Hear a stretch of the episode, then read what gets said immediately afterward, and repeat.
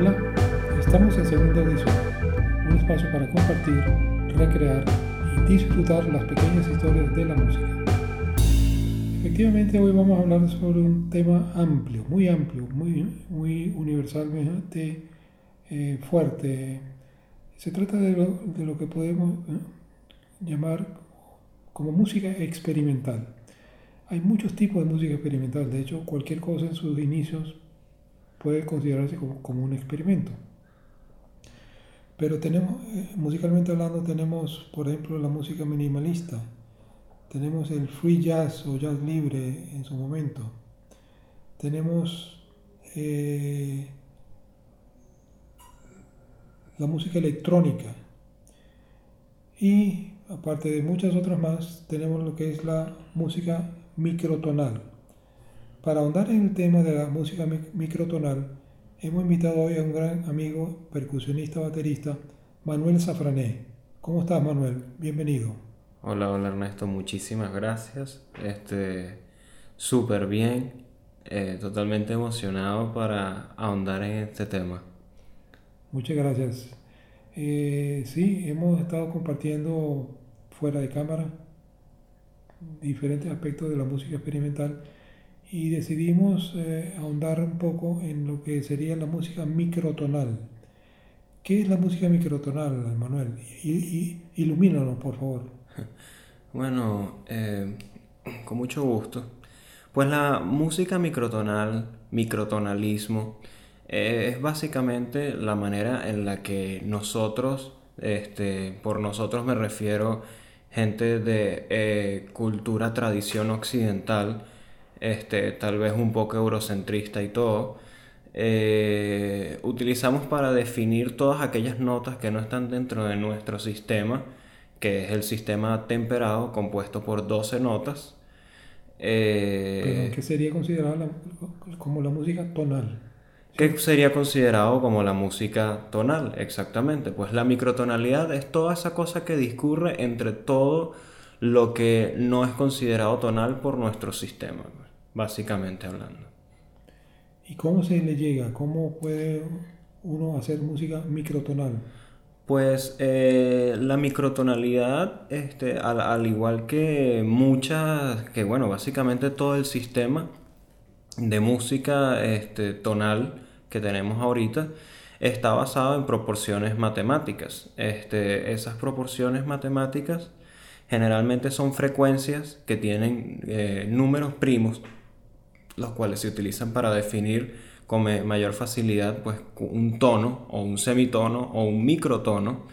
Eh, pero para simplemente para darle una estructura, por así decirlo. La música microtonal en Oriente, en Asia, es totalmente conocida, de hecho es la norma para allá. Y eh, existe pues esta disparidad entre lo que nosotros consideramos música, eh, vamos a decirlo, tonal, música afinada, por así decirlo, ya que los microtonos, por ser diferencias tan pequeñas entre notas, incluso pueden sonarnos hasta mal, pero cuando se escucha en un contexto asiático, eh, y eso el contexto asiático es muy amplio, obviamente, eh, pues tiene una índole totalmente distinta, pues tiene instrumentos que están todos basados alrededor de ese sistema microtonal y por lo tanto pues tiene una, una este, se ha ido explorando la microtonalidad desde hace muchos siglos, pero ahorita pues están, se ha ido pues agregando un poco más a la música común, ya incluso con softwares de música y todo que nos permiten manipular la música de manera digital y más sencilla que antes. Pues.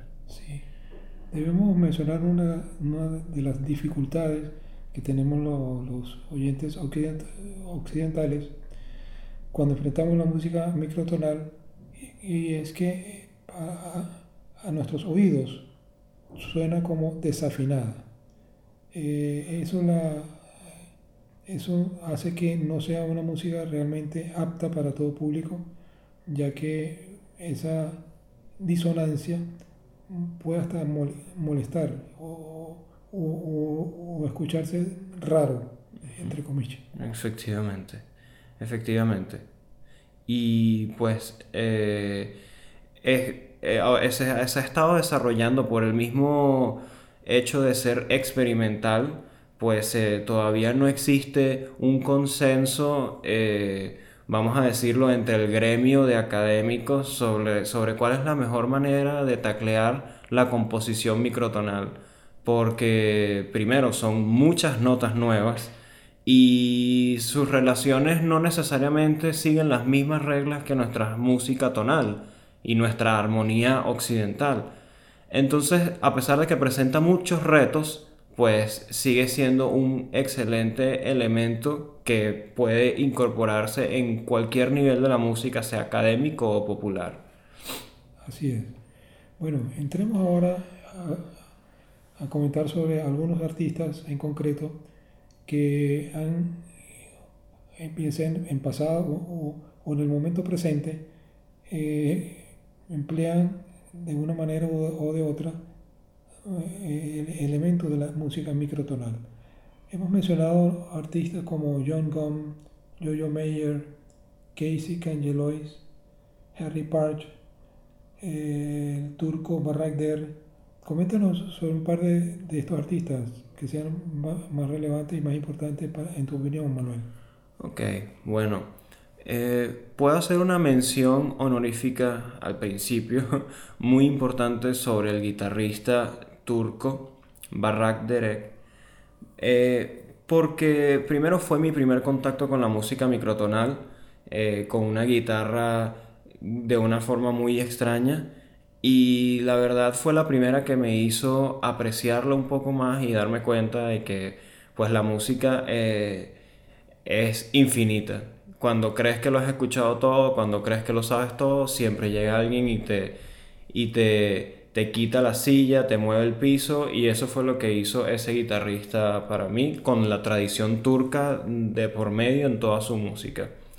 Eh, pasando eh, un poco más hacia mi, eh, tal vez mi, preferido realmente, sería Jojo Mayer. Jojo Mayer es un guitarrista, es un baterista que empezó con el jazz. Su papá también era músico y lo introdujo a la música desde la edad de dos años. Y pues Jojo Mayer se crió con el jazz, pero siempre tuvo esta esta incomodidad, esta inconformidad con la, con la ejecución baterística hasta el momento. Su meta siempre fue tratar de emular la música electrónica y basándose en esta premisa tan sencilla, desarrolló todo un universo musical de técnicas nuevas de batería, de tal vez combinaciones de técnicas que no se habían pensado que se podían combinar y básicamente el resultado, a pesar de que eh, pudiese ser sonoramente sencillo, lo cual no quiere decir que no sea bueno, eh, es realmente impresionante eh, darse cuenta que lo que estás escuchando no es una computadora, sino es una batería. Y pues, por último, menciono al guitarrista John Gum, que me lo, introdujo un amigo muy, muy especial, llamado Emilio. Y eh, básicamente John Gum es una persona que hace todo. Él decidió llevar el concepto de la guitarra a otro nivel. Es británico. Em, canta y toca. Pero no solamente toca la guitarra, también la utiliza como batería, la utiliza como tambor, la utiliza como cualquier cosa que en su mente sienta que lo pueda complementar la música que está haciendo mucho más allá de solo tocar las cuerdas, golpear la guitarra, desafinarlas. Eh, y, simplemente, eh, bueno, recomendación del show en general es que escuchen todo de la música que se habla, pero es de estos artistas eh, con el sello de aprobación de segunda audición van a por lo menos sorprenderlo no necesariamente va, a ser de su gusto, pero sorprenderlo.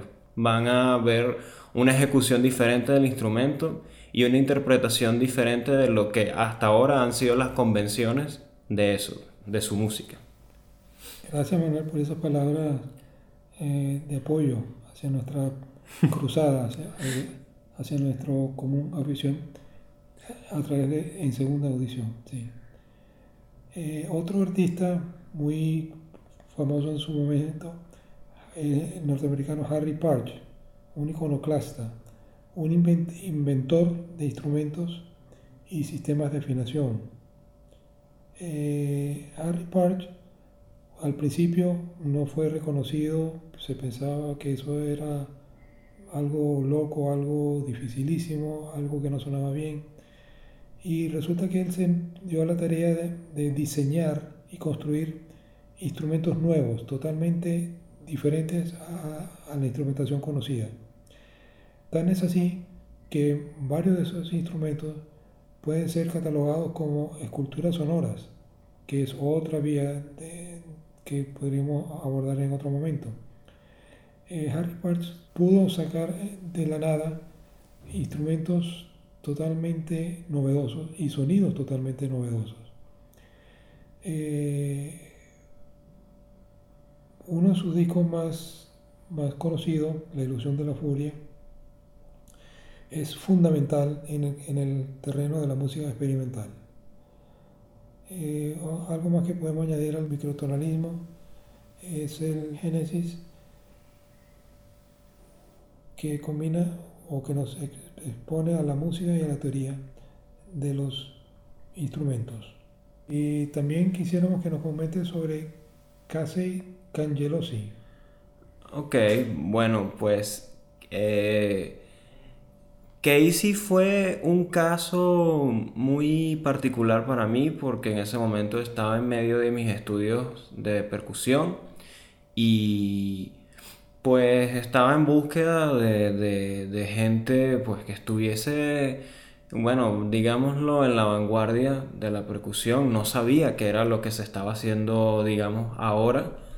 Eh, y la percusión por la naturaleza que tiene la orquesta, a pesar de que como instrumento ha existido desde la prehistoria, en la orquesta muchos instrumentos de percusión son nuevos, por lo tanto todo lo que se ha ido desarrollando en la percusión es por personas que probablemente están vivas ahora y probablemente son jóvenes.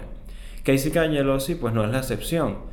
Y me impresionó mucho, primero su virtuosismo, empezó haciendo piezas muy muy dentro de, la, de, digamos, este, la convención percusionística hasta el momento, muchas cosas de marimba, estudios, etc. Y después fue llevándolo un poco más allá, empezó a hacer piezas para redoblante con técnicas diferentes, técnicas muy nuevas, este, empezó a hacer eh, instrumentos de multipercusión inesperados como botellas de vidrio, un metrónomo, eh, un borrador o incluso piezas sin sonido completamente, que son eh, con movimientos de manos. Entonces, básicamente Casey Cangelosi es un percusionista que además de totalmente novedoso, ha tratado de explorar todas las, bueno, tanto las limitantes como las capacidades de todos los instrumentos de orquesta, especialmente los más utilizados como timpani, redoblante, platillos, etc. Y darles una nueva luz pues a través de la tecnología actual, a, través de eh, pues técnicas como ya había mencionado. Entonces eh, me parece una buena manera de redondear todos los artistas que se han mencionado porque le estamos también e, él es como el representante digámoslo así de la parte académica de toda esta parte de toda esta conversación experimentalista.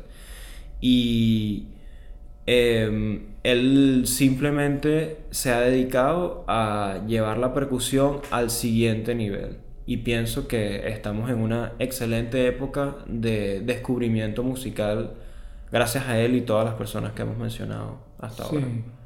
Sí, no, formidable. Ha sido maravilloso esta entrevista. Eh, has compartido con nosotros tu sapiencia, tu experiencia con la, redundancia con, la música experimental. Vamos a cerrar este episodio comentándole brevemente sobre un grupo experimental, pero que ha sido incorporado totalmente a, la música popular.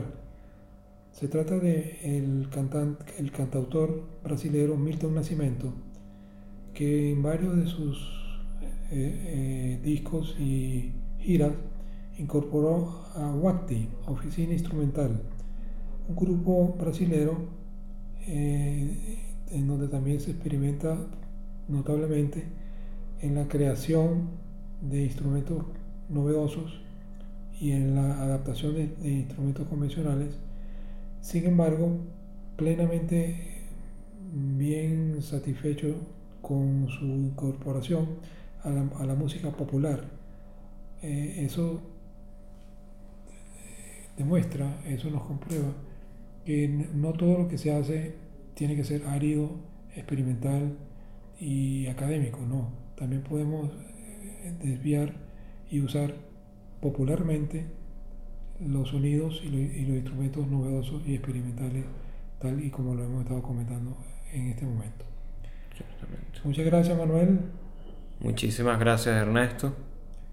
Eh, no dejen de buscarnos en los, la redundancia, los buscadores más conocidos, SoundCloud, Facebook, iTunes, Spotify y siempre seguiremos aquí pendientes de transmitir, de compartir con ustedes las historias de la buena música. Hasta luego.